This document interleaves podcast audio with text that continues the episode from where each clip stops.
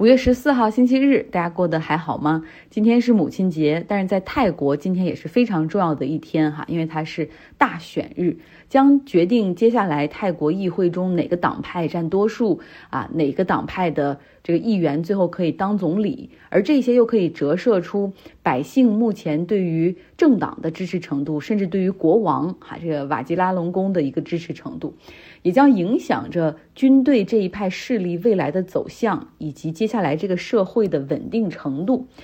我现在在国内，就是这段时间待着，就觉得好像做节目有的时候显得太高冷了哈。怎么跟大家的生活产生一点联系呢？为什么你远在中国要关心泰国的大选？其实很简单哈，因为已经开始恢复出境游了嘛。泰国是物美价廉的一个目的地，那未来这个国家是否还会出现红衫军、黄衫军在街头的静坐？是否还会有这种 military coup 这种军变？那这都跟这场大选有很大的关系。有一个泰国的这种政治评论家哈，就说，呃，这场大选可能是他这生中经历的可能最重要的一个大选。为什么这么说呢？是因为那个熟悉的名字，那个熟悉的家族再次出现在前台，那就是他信家族哈。他信的小女儿佩通坦很可能成为下任的总理。那我们就给大家先回顾一下他信，年轻的朋友未必知道他哈。他信是泰国的电信大亨，非常的富有，到现在他好像的身家还有二十一亿美元，也是泰国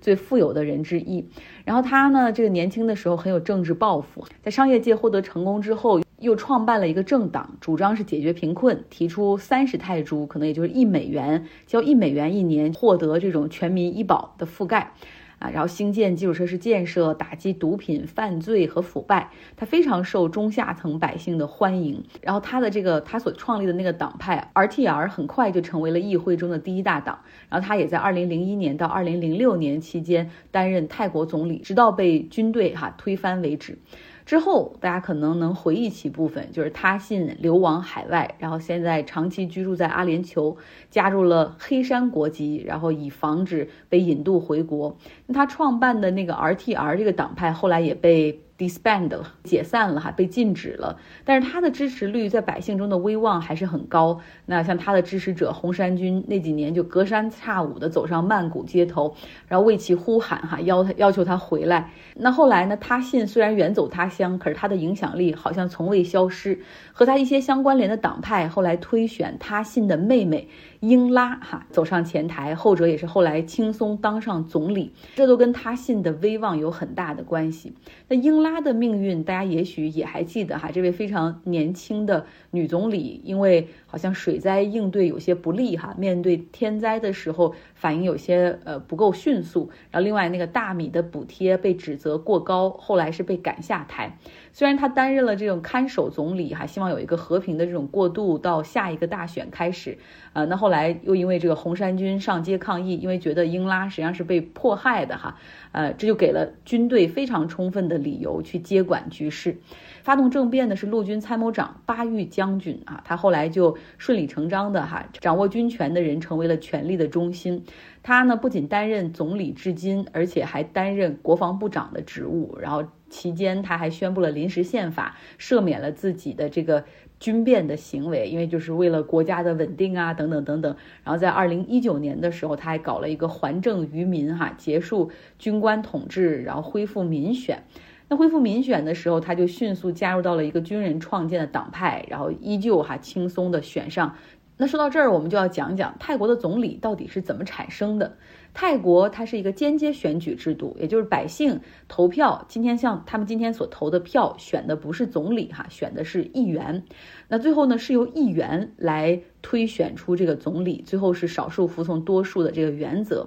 议院呢又分众议院和参议院，众议员呢就是。每个百姓所在的这个选区，哈，选自己的这个里面的议员。那众议院中呢是有五百个议员，参议院里面呢是有二百五十个参议员。那因为说不希望搞这种党派的分裂，让国家陷入瘫痪，哈，所以这个参议院不是选举产生，而且为了保证它的一个中立性，就必须是无党派的，然后是有一个什么什么机构来任命。那个机构的背后实际上就是泰国皇家军队，哈，Royal Military。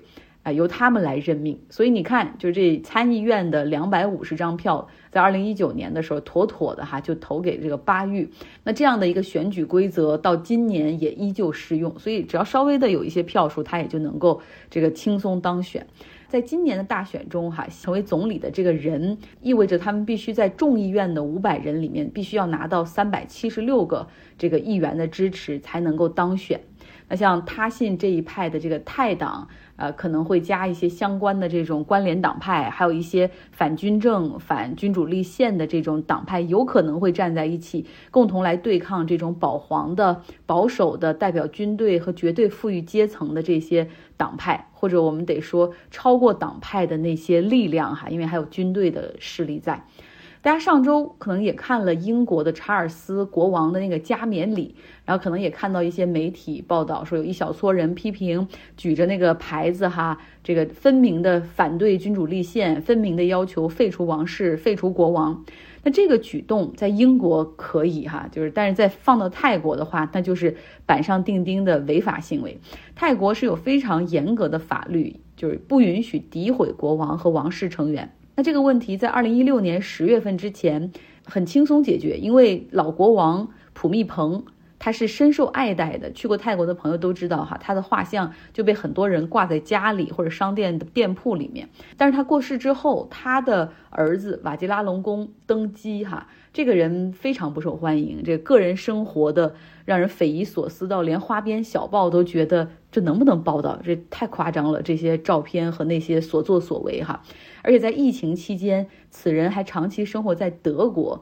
啊，然后远程好像在在在领导着这个国家，引发了百姓，尤其是百姓中的年轻人强烈的不满。在二零二零年的时候，这街头上的反抗就出现了哈，这是其中的一个重要的导火索。啊，这些走上街头的年轻人就呼吁说，停止军政，要改革，要限制王室的权利。当时有一个著名的这个标志性的动作，看过那个美国电影《Hunger Game》饥饿游戏的朋友可能都知道，就是那个举起三根手指哈，食指、中指、无名指，代表着这种无声的反抗和抵制。那当时带头的这个年轻人比较支持的党派，后来因为违法被彻底解散，但是他的领导团队呢，就慢慢并入了现在的一个叫前进党的哈，就是其实换了个名字，但是不换实质，啊，所以在大选中呢，他可能会获得不少的席位，而他能获得多少席位，实际上等同于对现在这个泰国国王一次支持率的测试，这个是很有意思的点，大家到时候可以关注一下。